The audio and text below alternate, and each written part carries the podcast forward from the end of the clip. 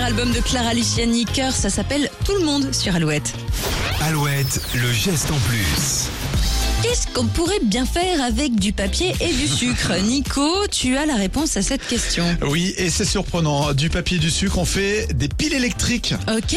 Et là, tu Eh. réponds What What La pile du futur, une innovation française qui permet par exemple de faire fonctionner des petits objets du, du quotidien, comme des radios réveil par exemple. Ah, d'une télécommande. Exactement. Ah à partir ouais. d'un- d'un carré de papier carbone, cette innovation produit de l'électricité. Les ingénieurs ont mélangé du sucre, des enzymes et du papier carbone et cellulose.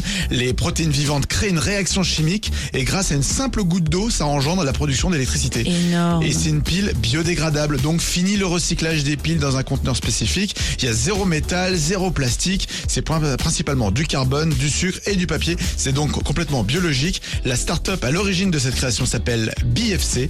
Elle a déposé six brevets et rêve évidemment de s'exporter à l'international. Tu m'étonnes, moi je veux des piles en papier et en sucre dans mes télécommandes.